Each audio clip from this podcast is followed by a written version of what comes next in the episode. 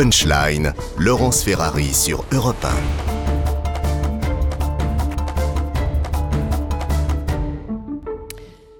Bonsoir à tous et bonsoir à toutes. Bienvenue dans Punchline ce soir sur CNews et sur Europe 1. Les blocages et les opérations coup de poing se multiplient contre la réforme des retraites, coupure sauvage d'électricité ou de voies ferrées, fermeture de dépôts de carburant ou de péages à la frontière, notamment avec l'Espagne. Les syndicats sont exaspérés. Ils écrivent à Emmanuel Macron pour le faire réagir et demander à être reçu. Le président de la République pourrait bien prendre la parole, mais après l'adoption du texte aux environs du 20 mars, pour tourner cette difficile page des retraites, les Français seront-ils de cet avis? On en débat ce soir. L'autre grand sujet de préoccupation, c'est le pouvoir d'achat. Est-on au pic de l'inflation? On entendra la réponse de Bruno Le Maire, le ministre de l'économie, qui prévoit qu'elle va baisser, mais seulement à partir de cet été. Voilà pour les grandes lignes de nos débats ce soir. Ce sera juste après le rappel des titres de l'actualité de 18h. Europe 1, Punchline. Laurence Ferrari.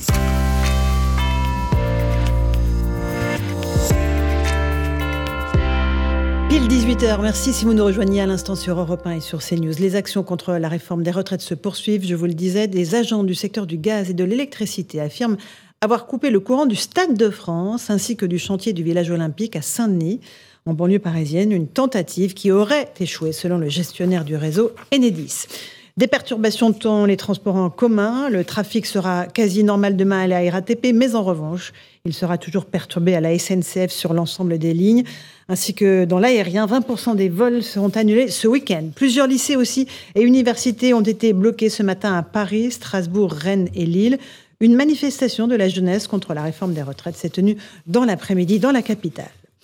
Le gouvernement veut durcir le ton concernant les fraudes sociales. La durée annuelle de résidence en France pour être éligible aux minima sociaux et aux allocations pourrait passer de 6 à 9 mois. Mais le gouvernement veut aller plus loin et durcir les sanctions en cas de fraude. Écoutons Gabriel Attal. Je présenterai un plan dans les prochaines semaines de lutte contre les fraudes, la fraude fiscale, la fraude sociale et la fraude douanière. Toute fraude est condamnable et un euro euh, fraudé, c'est un euro en moins pour euh, la solidarité nationale. Aujourd'hui, pour toucher les allocations familiales ou le minimum vieillesse, il faut passer 6 mois de l'année en France. Pour toucher les APL, il faut passer 8 mois de l'année en France. Pour toucher le RSA, il faut passer 9 mois de l'année en France. Moi, je souhaite qu'on harmonise tout à 9 mois. Voilà pour Gabriel Attal. Dans euh, l'affaire euh, des emplois irréguliers d'assistants d'eurodéputés, François Bayrou, bientôt devant la justice pour complicité de détournement de fonds publics, deux juges d'instruction parisiens ont été ordonnés, ont ordonné aujourd'hui un procès en correctionnel pour le président du Modem et dix autres personnes. Enfin, 11 départements sont placés en vigilance orange par Météo France pour demain. 7 départements du sud pour vent violent et 4 départements bretons en vigilance vague submersion. Voilà pour le rappel des titres de l'actualité. Nous sommes sur le plateau de Punchline avec nos débatteurs. Eric Nolot, euh, écrivain et journaliste. Bonsoir à vous. Bonsoir Laurence. Nous sommes avec euh, Fabien Villedieu, représentant Sudrail. Merci d'être avec nous, monsieur Villedieu. Avec euh, Charles Consigny, avocat. Bonsoir maître. Bonsoir. Je sens que vous êtes en pleine forme pour animer les débats. Jean-Sébastien Ferjou, directeur du site Atlantico, et Marc Toiti, économiste. Bonsoir, Bonsoir à tous. On commence évidemment par cette mobilisation les suites de la mobilisation contre la réforme des retraites, les blocages, les actions coup de poing se multiplient, comme dans l'énergie. L'intersyndicale demande à être reçue par Emmanuel Macron, mais trouve la porte fermée pour l'instant du côté de l'exécutif. On fait le point avec Vincent Fahandez et on en débat. En quelques minutes seulement ce matin, des salariés arborant gilets et drapeaux de la CGT coupent l'électricité au nord de Paris. Le chantier du village olympique ainsi qu'une zone commerciale sont touchés. Malgré leur tentative, le Stade de France a été épargné par la coupure, selon Enedis. Une action sous forme d'avertissement pour le secrétaire général de la CGT Énergie. Nous sommes déterminés. Les agents des industries électriques et gazières sont prêts à tout. Dans le tout, imaginez, imaginez une France dans le noir, je pense que personne n'en a envie. Les actions monteront crescendo demain, après-demain, et jusqu'au retrait. L'ensemble des organisations réunies en intersyndicale ont de leur côté réitéré leur volonté de retrait de la réforme des retraites. Dans une lettre adressée au président de la République, ils demandent à être reçus à l'Élysée. Vous et votre gouvernement restez silencieux devant l'expression de ce puissant mouvement social. Pour nos organisations, cette absence de réponse constitue un grave problème démocratique. Il conduit immanquablement à une situation qui pourrait devenir explosive. De son côté, Bruno Le Maire met l'accent sur la nécessité de respecter les débats au Parlement. Maintenant, c'est le temps du Parlement. C'est-à-dire que c'est aux parlementaires qui représentent le peuple français de prendre les décisions sur cette réforme des retraites. Élément de langage similaire pour Elisabeth Borne, la Première ministre insiste sur les négociations qui ont déjà eu lieu avec les syndicats. Il y a eu trois mois de concertation avec les organisations syndicales et patronales. Comme on est à l'écoute des groupes parlementaires, cette réforme, elle se construit dans la concertation et ça, c'est mon état d'esprit. En attendant la fin de l'examen du texte à la fin du mois, d'autres journées de mobilisation sont prévues les 11 et 15 mars prochains.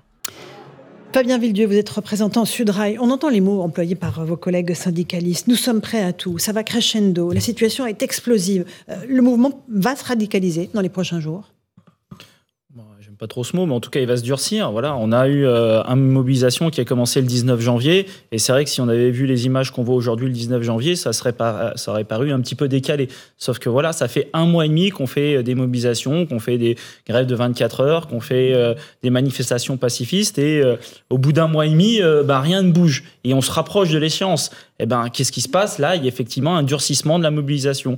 Alors à la SNCF, ça prend la forme d'une grève reconductible.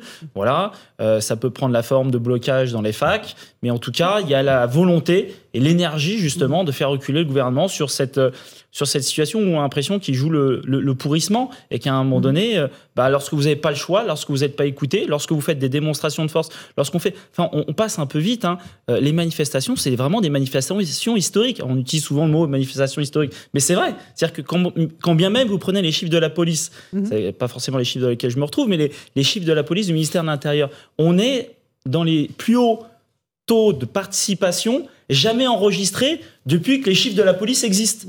J'ai regardé, depuis 40 ans, il n'y a jamais eu autant de personnes enregistrées par la police. Donc à un moment donné, si vous n'écoutez pas les gens, au bout d'un mois et demi de mobilisation, avec un front syndical unitaire, avec un front syndical qui va de la CFTC à Solidaire, donc qui est assez large, avec toutes ces différences, eh ben, qu'est-ce qui se passe? Logiquement, au bout d'un mois et demi, il y a un durcissement de la mobilisation, surtout lorsqu'on se rapproche de l'échéance. Euh, Charles Consigny, on entend euh, cette euh, tension du côté des syndicats. Il demande d'être reçu par Emmanuel Macron, qui dit pas question. C'est du ressort, même pas de la première ministre, du ministre du Travail. Il y a une possibilité que les choses se tendent dans les prochains jours, jusqu'au vote ah s'il a lieu, s'il y a vote. Oui, oui, oui, je, crois tout à fait que la personnalité d'Emmanuel Macron, l'image qu'il renvoie d'être euh, le président des inclus, euh, son, une certaine désinvolture dont il est euh, capable, le fait que cette Macronie a donné fort peu de gages de son souci des, des, plus faibles, prête le flanc à, à, des débordements. on a vu les Gilets jaunes, qui étaient quand même un mouvement social extrêmement, extrêmement violent, d'ailleurs réprimé très violemment par un pouvoir qui était aux abois. Euh, Mais qui a lâché beaucoup d'argent aussi. Et qui a finalement, euh, bah, ils ont euh, essayé de sortir de la mhm. situation dans laquelle ils étaient. Mais en effet, ils ont été obligés de, de, faire ça. Et, et, donc, moi, je pense que les mêmes causes peuvent produire les mêmes effets. C'est-à-dire que, d'autant que je, je, je, les trouve hypocrites, moi, dans leur manière de présenter cette réforme. C'est-à-dire dire que c'est une réforme de gauche, dire que c'est un progrès, c'est faux. Il, il faut la présenter comme elle est ça reste du sang et des larmes de travailler deux ans euh, de plus que ce qui est euh, que ce qui était le cas avant la réforme. Faut pas faire croire que c'est un progrès social. Donc le fait à la fois de prendre un peu les gens pour des gens qui comprennent rien, euh, de les traiter un peu par-dessus la jambe comme le fait Macron, un peu comme il a fait avec la dernière présidentielle d'ailleurs, où il a refusé tout débat. Là, il refuse de recevoir les, les, organisations syndicales. il, donne un sentiment de distance qui, qui, qui mmh. peut être interprété comme du mépris, euh, je, je, crois que ça, ça, ça, crée en effet les, conditions euh, de, de, réaction violente. Mmh. Eric Nolot, vous êtes du même avis? Ben, La radicalisation, c'est un peu à double tranchant, parce que la radicalisation, elle va être appréciée par l'opinion publique. Il va dire, est-ce que à la fin justifie tous les moyens? Ça, c'est le grand... Tant que vous êtes dans une action syndicale, je dirais, classique, il n'y a pas de problème. Même ça peut un peu déborder, les Français suivent. À partir du moment où vous entrez bah, dans, les, dans les coups d'éclat, dans les menaces, là, c'est quand même euh, la France dans le noir. Euh, je ne sais pas, même quand vous êtes très opposé à la retraite, vous dites hum, est-ce que la contrepartie, c'est la France dans le noir pendant 15 jours? Il n'y aura pas beaucoup de gens pour soutenir. Donc, il y, aura un moment de, de basculement. C'est aux syndicats d'apprécier jusqu'où ils peuvent aller. Mmh. Mais si vous franchissez la ligne de la légalité, en, voilà, en, encore une fois, en justifiant la fin par tous les moyens, peut-être que ça passera pas auprès de l'opinion publique. Marc Toiti, économiste. Oui, moi je pense que je suis assez inquiet quand même de ce qui est en train de se passer aujourd'hui. Déjà, l'économie française souffre, hein, c'est-à-dire que, bon, alors on nous sort des chiffres, etc., bon, 0% de croissance, ou même 0,4, c'est pas énorme. C'est-à-dire qu'on est sur une croissance très faible. Le taux de défaillance d'entreprise ne cesse d'augmenter. Alors c'est vrai qu'on se gargarise avec le taux du chômage qui baisse, mais si on voit le chômage global, il reste quand même très élevé. Donc il y a quand même une tension qui est là, et surtout l'inflation qui ne cesse d'augmenter, qui va continuer d'augmenter d'ailleurs, parce qu'on n'arrête pas de nous dire non, ça y est, le plus dur est passé, ça fait euh, un an qu'on nous dit ça et on voit bien où on en est aujourd'hui. Donc euh, c'est extrêmement dangereux. Et là, moi, ce qui m'inquiète dans ce durcissement, c'est que ça, ça peut complètement déraper. Et c'est vrai que euh, ce, bah, le fait de ne pas recevoir ou de ne pas vouloir recevoir les syndicats et autres, cette image un peu de, de mépris, hein, je suis assez d'accord, là, là ça, ça, peut cristalliser justement des, des nouvelles tensions. Et euh, justement, on voit des gilets jaunes qui, réapparaissent hein, dans, les, dans certains ronds-points, etc. Et c'est là où ça peut faire mal à l'économie, dans la mesure où on a déjà un coût très élevé de, de, ces blocages. Et si ensuite on a évidemment une situation qui, qui s'envenime, alors là, le coût va être durable. Et j'ai envie de dire, le gouvernement est pris dans un piège. Quoi qu'il arrive, ça va nous coûter cher que si effectivement il ne se passe rien et que les blocages continuent, bah, on va peut-être rentrer en récession. Et puis si le, gouvernement enlève effectivement cette réforme des retraites, on va, de toute façon. Et ça ne sera pas de la faute des blocages. Ah non, non, bien sûr que non. non alors ça dépend parce qu'on ne sait jamais. Bon, ça, bon, la faute des blocages. Ça, ça, va aggraver, mais quand même, encore une fois. Mais toujours est-il que si jamais il enlève cette réforme des retraites, alors là il y aura une autre, un autre type de sanction, c'est-à-dire que, eh bien, comme on sait très bien que nous sommes surendettés, eh bien tous, nos, tous ceux qui financent notre dette publique vont demander des taux d'intérêt plus élevés parce que ça va être, ça nuit à notre crédibilité. et si les taux d'intérêt augmentent, ça casse l'activité, ça casse l'investissement, la consommation. Et donc, finalement, on va vivre, il faut le dire, je pense qu'il faut prévenir les Français, il faut arrêter le, le, déni de réalité en disant tout va bien dans le meilleur des mondes. Une situation aujourd'hui, on va vivre quelques mois compliqués pour l'économie française. Et, et, notamment l'inflation. Un tout petit mot, Jean-Sébastien, avant oui, la pub. C'est pour ça que cette réforme n'a pas de sens en soi. Il, faut il aurait fallu l'intégrer dans une réflexion globale sur les finances publiques. Quand vous voulez gérer un déficit à, alors on ne sait même plus, un jour c'est 18 milliards, le lendemain 13 milliards, peut-être 5, Olivier Dussopt qui dit on ne sait même pas si ça fera des économies. Bref, et que vous avez l'année dernière 165 milliards, 165 milliards de déficit sur 508 milliards de dépenses de l'État, vous voyez bien que le sujet, il n'est pas là-dessus. Il y a un sujet sur euh, l'enjeu démographique, il y a un sujet sur euh, la place du travail, l'emploi des seniors, etc. Mais si vous raisonnez en termes de finances publiques, de soutenabilité, de la trajectoire des finances publiques françaises, c'est totalement idiot de s'être engagé. C'est vraiment un truc de technocrate. Ça n'est pas une réforme de gauche, certainement, mais c'est certainement pas non plus une réforme de droite. Parce qu'une réforme de droite, elle aurait intégré de la liberté et elle se serait préoccupée. Non, mais elle se serait préoccupée de croissance justement. Oui. Et là, c'est juste un truc de technocrate qui regarde un tableur Excel, je fais varier tel truc, ça fait tel résultat. Pas faux. Et voilà, en ignorant la réalité de la vie je peux et que valider. fait qu'il y a des Petite citoyens pause. au milieu. On continue ce débat dans un instant. On parlera des blocages, des pénuries d'essence et aussi de l'inflation. À tout de suite. Punchline, Laurence Ferrari sur Europe 1.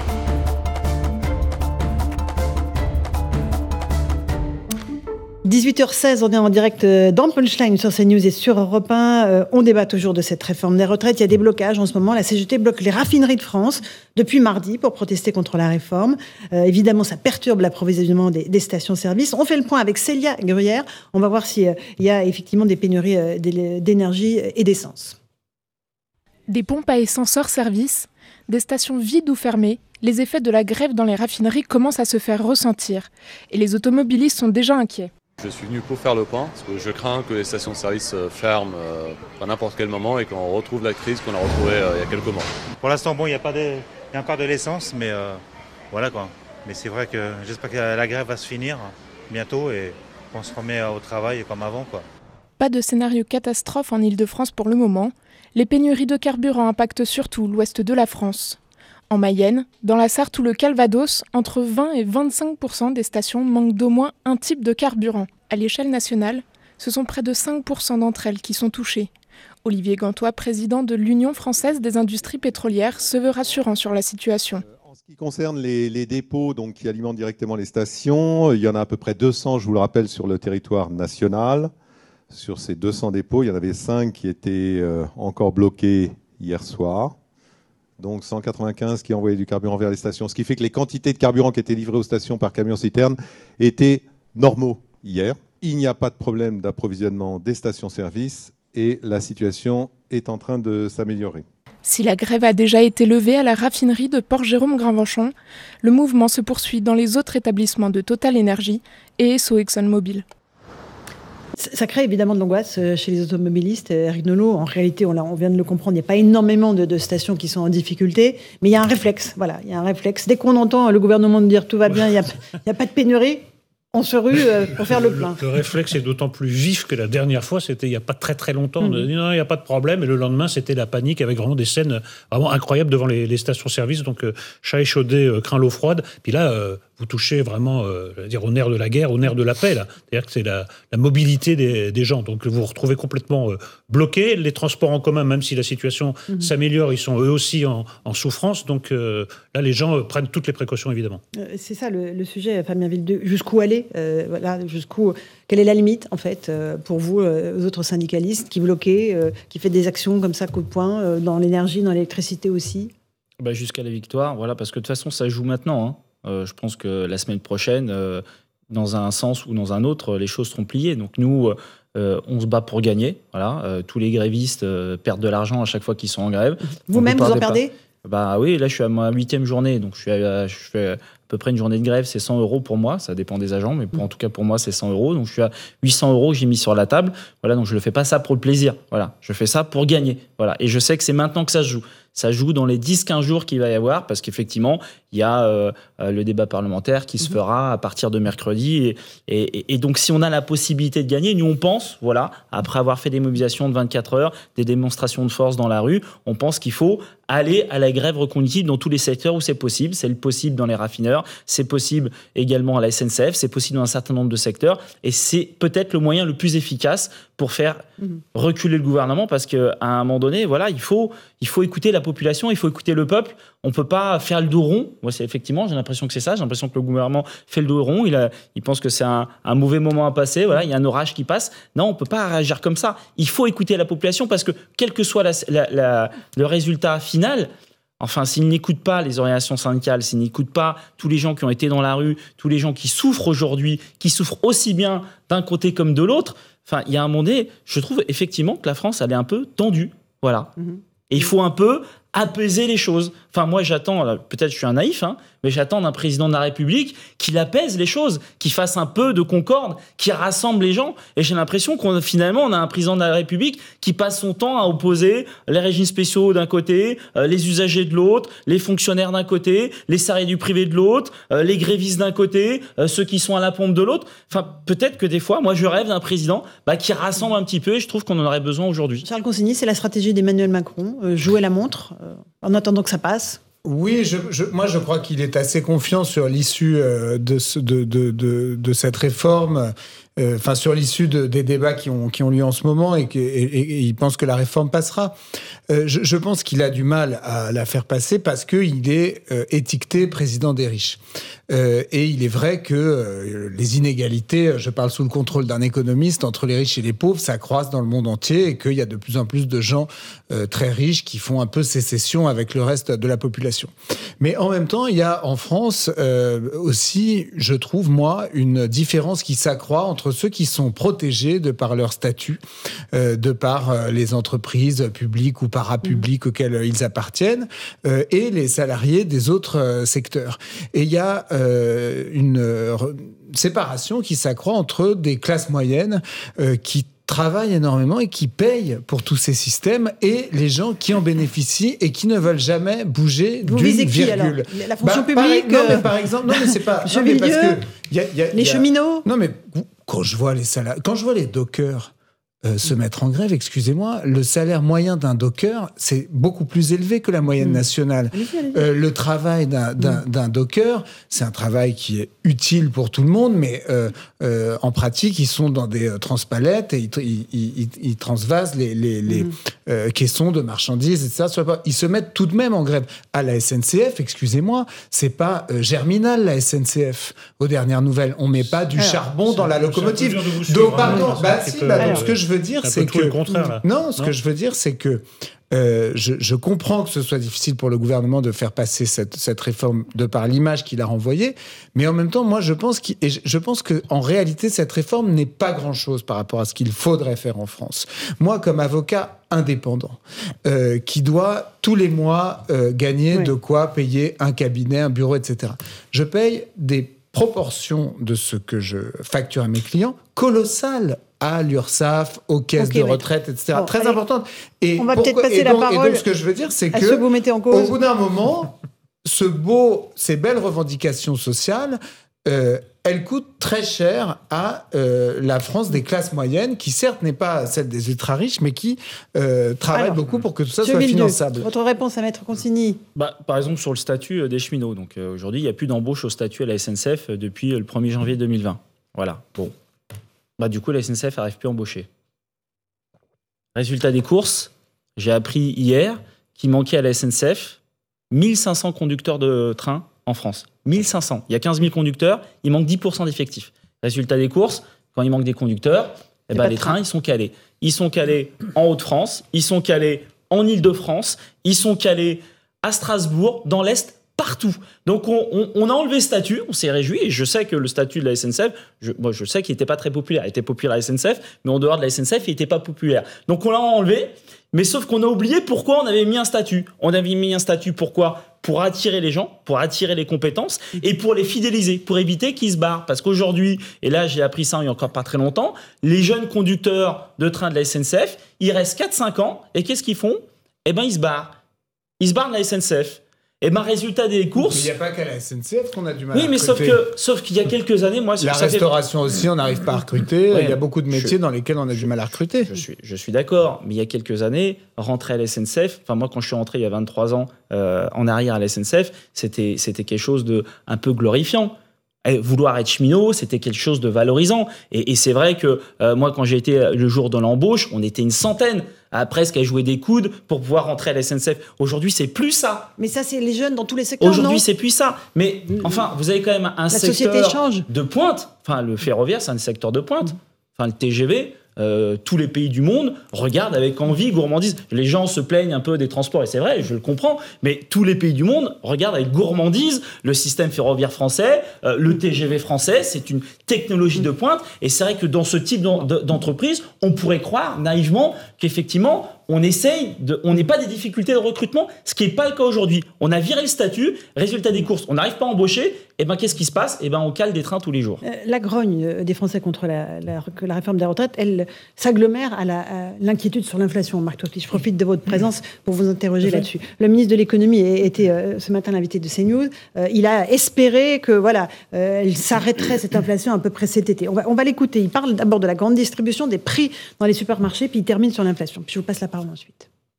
Nous avons imposé à la grande distribution de prendre des centaines de millions d'euros sur ses marges pour avoir les prix les plus bas possibles. C'est la première chose. Nous avons imposé une deuxième chose qui est absolument essentielle à mes yeux, c'est qu'il y ait des renégociations commerciales en juin entre les industriels et les distributeurs. Pourquoi? Parce que moi, il y a un truc que j'ai du mal à comprendre, Laurent Ferrari. C'est que lorsque le prix du blé explose, le lendemain, le prix de la baguette explose la baguette qui est vendue euh, chez les distributeurs. Et pas eh moi, je voudrais que lorsque le prix du blé baisse, c'est le cas aujourd'hui, lorsque le prix du fret euh, maritime baisse, c'est le cas aujourd'hui, ben, le lendemain, les prix baissent pour les consommateurs et que les grands industriels répercutent immédiatement la baisse des prix sur les prix à la consommation. Nous aurons une décrue de l'inflation à partir de mi-2023. Ça ne veut pas dire que nos compatriotes vont percevoir tout de suite que euh, les prix euh, baissent et que les choses vont mieux. J'en ai parfaitement conscience. C'est pour ça aussi qu'on veut de meilleures rémunérations, qu'on se bat pour plus d'intéressement, plus de participation, plus de primes. Une politique économique, elle doit obéir à des équilibres entre les producteurs, les consommateurs, les industriels, et elle doit avoir un cap stratégique. Le nôtre, il est très clair c'est du travail pour tous et du travail bien rémunéré.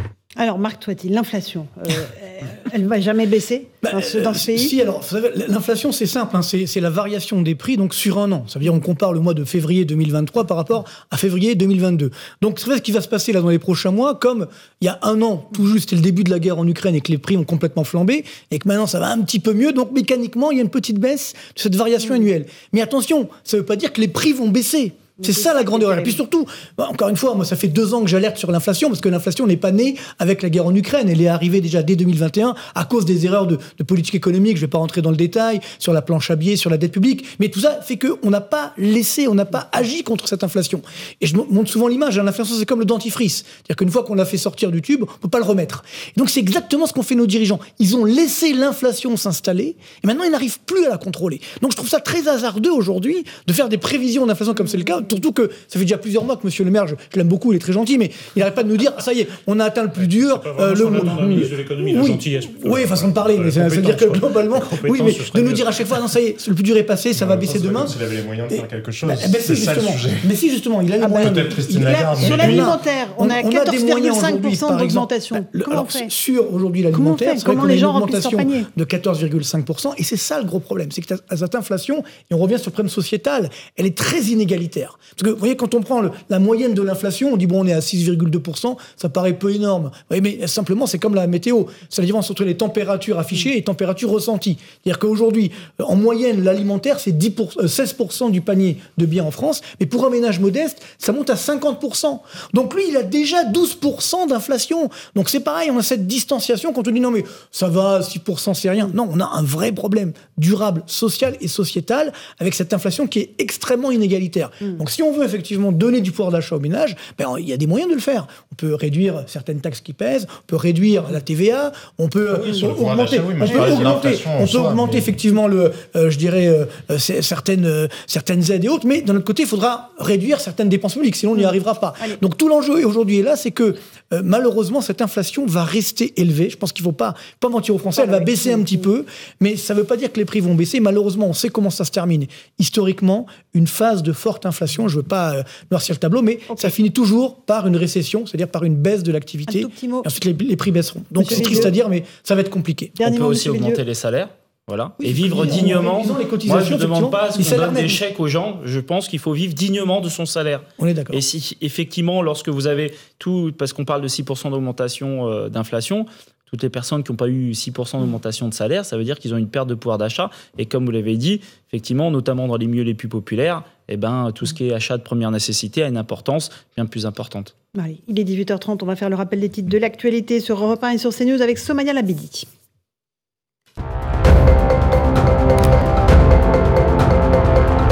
Le Sénat vote une pension améliorée pour certaines mères de famille. La proposition adoptée euh, prévoit une surcote de 1,25% par trimestre à hauteur de 5% maximum pour les femmes euh, qui dépasseront les 43 annuités requises euh, sous l'effet des trimestres maternité et éducation des enfants. La mesure chiffrée à 300 millions d'euros va dans le bon sens selon le ministre du Travail, Olivier Dussopt. Les compagnies aériennes contraintes de réduire la voilure à la demande de la Direction générale de l'aviation civile, les transporteurs vont restreindre leur vol de 20% dans plusieurs aéroports ce week-end. Une décision qui fait suite au mouvement social des contrôleurs aériens opposés à la réforme des retraites. Et puis Corinne Diacre repoussée vers la sortie, fragilisée par une fronde de ses joueuses, la sélectionneuse des Bleus a été démise de ses fonctions. Un limogeage qui intervient quatre mois et demi avant le mondial. Pour l'heure, la Fédération française de football n'a pas encore désigné son successeur. Merci beaucoup, Somaya Labidi. On fait une petite pause. On se retrouve dans un instant dans Punchline sur CNews et sur Europe 1. On continue à parler des mobilisations contre la réforme des retraites et puis aussi de ce qui se passe au Sénat. Une mesure concernant les mères de famille vient d'être adoptée. On en parle dans un instant. À tout de suite.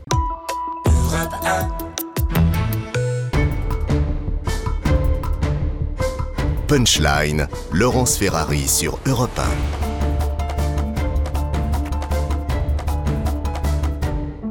18h36, pratiquement, on se retrouve en direct dans Punchline sur CNews et sur Europe 1. Éric Chevet nous a rejoint. Bonsoir. Vice-président de la CPME. Vous êtes favorable à cette réforme des retraites? Euh, on va voir ça euh, dans un instant. On va tout de suite partir en direction du Sénat, rejoindre Gauthier Lebret et Jean-Laurent Constantini. Bonsoir à tous les deux. Le Sénat a adopté une mesure en faveur, mon cher Gauthier, des mères de famille. Il était temps d'y penser. Absolument, ça va concerner les mères de famille qui partiront à partir de 63 ans à la retraite. Elles verront eh bien, leur retraite revalorisée à hauteur de 5%. Et depuis eh bien, que cette mesure a été adoptée ici au Sénat, la droite essaye d'accélérer les événements face à l'obstruction de la gauche qui dépose des sous-amendements, qui fait des rappels au règlement pour tenter d'éviter un vote avant dimanche minuit. C'est à ce moment-là que les débats s'arrêteront pour dire eh bien, au gouvernement que sa réforme n'est pas légitime car le gouvernement n'aurait pas réussi dans ce cas-là à faire voter l'ensemble de sa réforme à la fois par les députés et les sénateurs. Et un sénateur me confiait à l'instant eh que la possibilité de voir cette réforme des retraites adoptée dans sa globalité s'éloigne petit à petit. Alors Gérard Larcher a plusieurs bottes secrètes, il a plusieurs articles justement du règlement intérieur ici au Sénat qui lui permet eh bien, de réduire la durée euh, des euh, débats, mais ça ne pourrait eh bien, ne pas suffire. Merci beaucoup Gauthier Lebret. Avec Jean-Laurent Constantini, Éric Chevet, même au Sénat, on voit que les débats sont difficiles. Cette mesure pour les mères de famille, elle était importante? C'était une vraie injustice? Oui, parce qu'effectivement, on a constaté euh, à la lecture, au décryptage en fait de, du projet qui était sur la table que euh, l'avantage dont bénéficiaient les mères de famille, qui est un avantage relatif, hein, euh, en fait, était diminué par le fait de reposer de deux ans. Donc, euh, c'est d'ailleurs à, la, limite une bonne nouvelle parce que petit à petit, ça veut dire que les femmes entrent plus dans le, dans le monde du travail et du coup acquièrent plus de droits à égalité que des, hommes, enfin avec des écarts encore très, importants, mais petit à petit, mhm. sur les salaires notamment, et petit à petit, euh, on a été interpellé quand on a été auditionné au Sénat sur cette, sur cette question-là. Très clairement, ce qu'on pense, nous, à la CPME, c'est que les dispositifs qui ont été envisagés pour... Petites et moyennes entreprises. Oui, petites et moyennes entreprises, pour, qui ont été envisagés pour corriger les inégalités femmes-hommes, euh, doivent être de notre point de vue, remise à plat dans leur totalité, et notamment tout ce qui est politique familiale. Je crois qu'il faut revoir, reprendre une remise à plat de la politique familiale. On a besoin d'une politique nataliste dans notre pays, on aura besoin de, de, travailleurs aussi, les entreprises en ont besoin, et donc il faut reprendre une politique, une politique à plat reposer la question de la politique familiale. Là, cette histoire de pension, ça va concerner euh, Jean-Sébastien Ferjou, 130 000 femmes par an et environ donc 30% d'entre elles, une mesure chiffrée à 300 millions d'euros. On va ajouter comme ça, on va faire des additions et, finalement, peut-être que la réforme, in fine, elle va, va rien rapporter. Ah, c'est le scénario le plus vraisemblable. C'est ce que vous pensez oui, mais déjà, de toute façon, ça a été le cas des réformes précédentes. La mhm. réforme qui avait été votée du temps de Nicolas Sarkozy, il a fallu dix ans avant de l'amortir parce qu'on avait beaucoup lâché, entre guillemets, pour pouvoir euh, la faire euh, ou créer une forme d'acceptabilité, en quelque sorte, euh, par le corps social français. Mais là, comme elle est très peu ambitieuse dès le départ, il faut rappeler quand même les chiffres.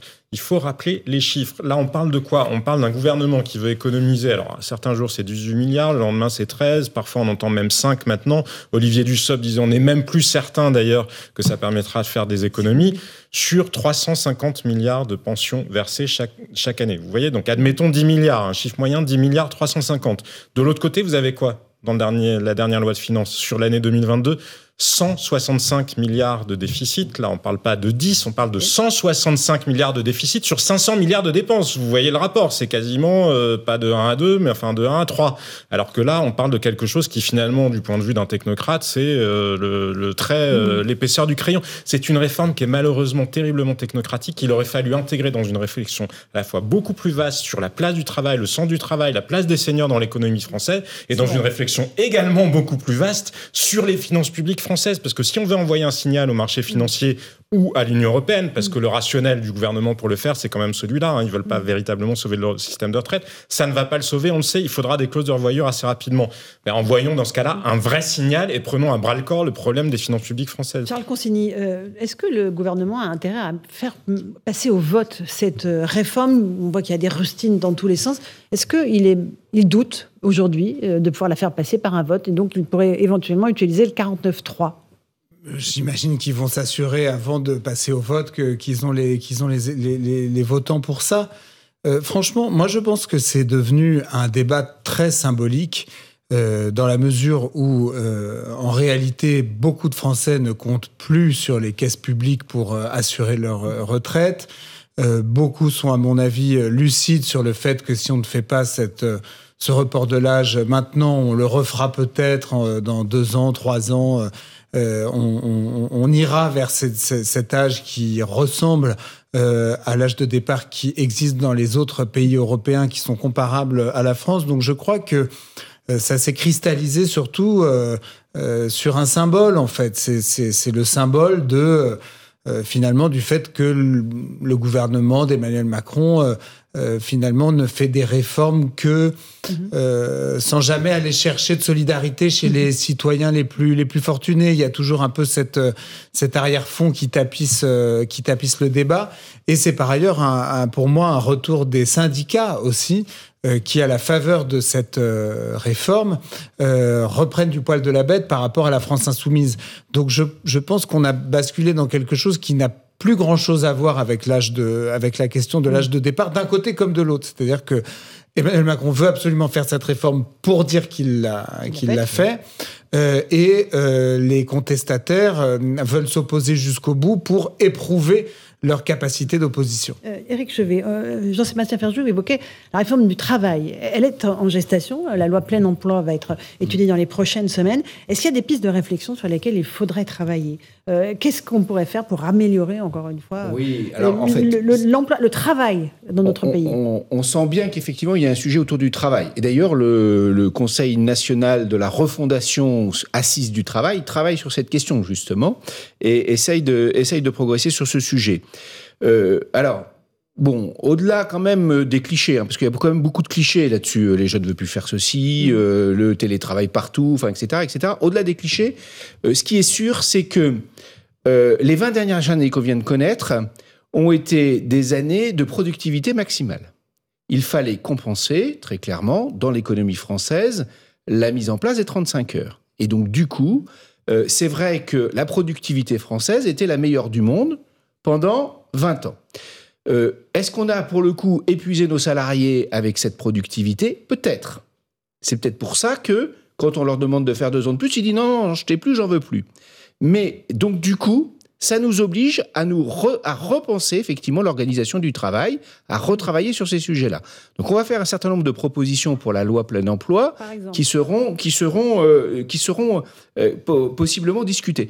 Mais je pense que euh, on a la, la, question de moi, je, les sujets sur lesquels on travaille beaucoup en ce moment, c'est sur la question des accidents du travail, des maladies professionnelles, par exemple, la prise en compte de l'usure professionnelle, qui est un sujet qui est dans la loi retraite et qui n'est absolument jamais abordé, c'est très dommage de mon point de vue, sur ces sujets-là, je pense qu'on peut faire beaucoup mieux. Sur la prévention mhm. de l'usure professionnelle, on peut faire beaucoup mieux que ce que ce qu'on fait aujourd'hui. Et ça, y compris en discutant sur l'environnement de travail, la question du travail. Il y a la question effectivement des, euh, des contrats, la complexité du contrat de travail. Aujourd'hui, le contrat de travail tel qu'il a été imaginé, les contrats de travail tels qu'ils existent, mhm. CDI, etc., très, CD, CDD, etc., très, euh, très euh, en silo, tout ça, ça ne plaît plus aujourd'hui, notamment aux jeunes.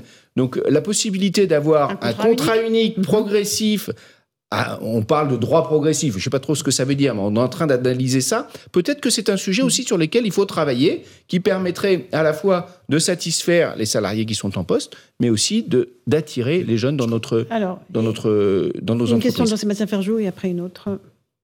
Est-ce que ça suffit? Parce que moi j'entends tout ce que vous dites et bien sûr ce sont des pistes de réflexion qui sont très intéressantes, mais on en parlait tout à l'heure avant que vous arriviez sur ce plateau-là. Derrière les bons chiffres de l'emploi, si on fait abstraction de la question des radiations, du halo, du chômage, bref, derrière les bons chiffres de l'emploi, il y a quand même une réalité qui est les emplois que nous créons aujourd'hui ne sont plus les mêmes que ceux que nous créions au moment des Trente Glorieuses et donc ce ne sont pas du tout des emplois qui offrent la même intégration économique et sociale que ceux qu'on créait il y a encore 30 ans ou 40 ans. Mhm. Et donc, est-ce que de toute façon, c'est pas une réflexion massive que nous devons avoir sur la réindustrialisation du pays?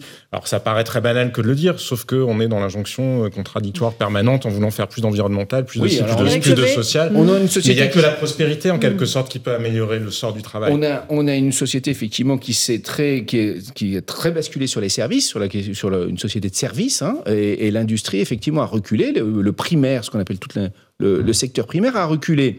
C'est un peu dommage d'ailleurs parce qu'on paye généralement bien dans l'industrie. Les salaires sont plus élevés dans l'industrie. Et, et, la productivité est mauvaise dans les services. Donc il y a effectivement ces réflexions aussi d'avoir si on avoir une question de partage de la valeur, vous savez qu'on a signé un mhm. accord sur le partage de la valeur dans l'entreprise. Ça veut dire quoi, partage de la valeur? Ça Partage de la valeur, l'intéressement, ça veut dire... Euh, Alors ça veut dire euh, soit intéressement, soit participation, soit prime de partage de la valeur, la fameuse prime Macron qui a été maintenant pérennisée dans le, compte du travail, dans le, dans le Code du travail. Et nous avons maintenant obtenu un accord largement majoritaire avec les syndicats sur cette question et qui est tout à fait intéressant, tout à fait novateur, qui introduit de l'obligation de partage de la valeur jusque dans la PME de 11 salariés et plus. Donc ça, c'est tout à fait novateur, c'est très intéressant, et on voit que là, il y a, ça bouge un peu sur ce plan-là. Il y a une question qu'il faut se poser aussi, c'est celle de la répartition de la valeur, mais de la valeur globalement, au-delà entre les entreprises, et notamment entre les donneurs d'ordre et les sous-traitants. Il y a un petit sujet, tout comme il y a un sujet au niveau mondial entre la répartition de, suite à, la mondialisation, le, partage de la valeur et la fixation euh, dans, les différents coins du monde, il y a un sujet, pour nous, CPME, évidemment, vous imaginez bien, la question du partage de la valeur. Entre les entreprises et notamment les gros nodeurs d'ordre. Alors là, il y a beaucoup de pistes évidemment qu'on a évoquées sur cette euh, loi plein emploi qui arrivera bien après cette euh, réforme des retraites. Euh, mais il y a néanmoins un sujet que je voulais aborder avec vous, c'est la fébrilité du gouvernement et des ministres. On les a vus beaucoup s'énerver ces derniers temps dans l'hémicycle. Maître Consigny, vous êtes avocat. votre ancien confrère Éric Dupont-Moretti s'est particulièrement illustré il y a deux jours en faisant des bras d'honneur, non pas deux comme on le pensait, mais trois finalement. les images nous sont parvenus. Je les décrypte pour nos auditeurs. On le voit faire voilà, un premier bras d'honneur, un deuxième bras d'honneur, un troisième bras d'honneur. Tout ça parce qu'un député LR avait euh, l'outrecuidance de lui rappeler qu'il avait été mis en examen euh, pour conflit d'intérêts. Euh, est-ce que cette attitude-là, elle est de nature à favoriser la sérénité des débats, que ce soit à l'Assemblée et dans la rue? Non, mais sans doute, euh, Éric Dupont-Moretti euh, ne devrait pas faire ça, c'est certain. Et d'ailleurs, euh, c'est heureux qu'il se soit excusé. après, c'est quelqu'un qui a l'habitude de transgresser les règles. Il le faisait déjà comme, comme avocat. Mmh. il le faisait avec talent, puisque dans les salles d'audience, les règles sont aussi parfois une façon d'étouffer la mmh. défense. Et donc, un avocat se doit de transgresser les règles. Euh, et je pense, moi, par ailleurs, que euh, cette mise en examen dont il fait l'objet est honteuse. Et donc, je comprends qu'il soit exaspéré par cette mise en examen parce que depuis qu'il a été nommé garde des Sceaux, euh, un certain nombre de magistrats et de syndicats de magistrats lui font une guerre euh, en l'empêchant d'exercer sereinement ses mmh. fonctions de ministre de la Justice parce qu'il ne supporte pas que ce ministre qui transgressait les règles, qui était un défenseur très radical, euh, puisse devenir tout à coup leur ministre, leur autorité de tutelle. Et donc ils pas pour ça qu'il fait des bras d'honneur non plus dans la. Alors il fait des bras d'honneur, en l'occurrence parce qu'on rappelle sa mise en examen. Et donc moi je, je, je comprend son exaspération par rapport à sa mise en examen. C'est sûr que, euh, comme disait Camus, un homme, ça s'empêche, et que mhm. donc. Euh, surtout et, surtout un, et surtout un ministre. Euh, de la justice. mais, mais, donc, moi, je trouve que ça n'est pas correct. Je trouve tout à fait, tout à fait indispensable qu'il ait présenter les plus plates excuses possibles, euh, surtout à un député de la qualité euh, d'Olivier Marlex, par ailleurs, qui est quand même euh, un, des, un des députés les plus compétents, je mm. pense, de l'Assemblée nationale. Mais je comprends son coup de sang par rapport au sujet dont il était question. Notre avocat. il ne faut pas demander aux policiers de garder euh, mm. leur nerf en toutes circonstances, y compris quand euh, mm. ils se font insulter et qu'on leur jette des pavés sur la tête. Parce que si on a le droit de mm. s'énerver, pardon, je comprends absolument le fond de votre raisonnement sur. Euh, je pense aussi que les magistrats n'ont pas à choisir leur ministre et à décider que lui qui était avocat et qui s'était. Bref, n'aurait pas vocation à l'être. En revanche, pardon, mais quand vous êtes un homme d'État ou quand vous avez ce niveau-là de responsabilité, vous devez dépasser votre propre personne. Et encore une fois, on demande notamment aux policiers de garder leur nerf en toutes circonstances. Ils sont sanctionnés et c'est normal s'ils perdent leur nerf. Et pourtant, Dieu sait si on les agresse, si on les insulte, si on leur balance des trucs. On a encore vu des images tragiques d'une policière avec un, qui se prenait un pavé, bah, je suis désolé, la moindre des choses quand on est ministre, c'est de donner l'exemple. Et puis dernier point, si vous n'êtes pas capable de garder vos nerfs, et donc il serait ministre de la Défense, euh, il voit Vladimir Poutine, ça se passe mal, il lui balance un truc dans la gueule, on entre en guerre, enfin c'est quoi?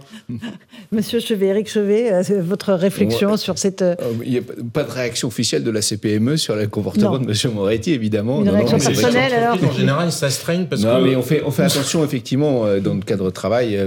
des fois, on peut être énervé, on fait attention et de à notre comportement et ne, pas heurter outre mesure. Effectivement, c'est un peu déplacé, oui. Comment est-ce que tout ça va se terminer euh, dans la rue? Est-ce que euh, vous redoutez une radicalisation euh, des actions? Non, non, non. Là, je pensais plutôt aux mobilisations, au blocage qu'on voit dans l'énergie, sur l'essence, au péage autoroutier.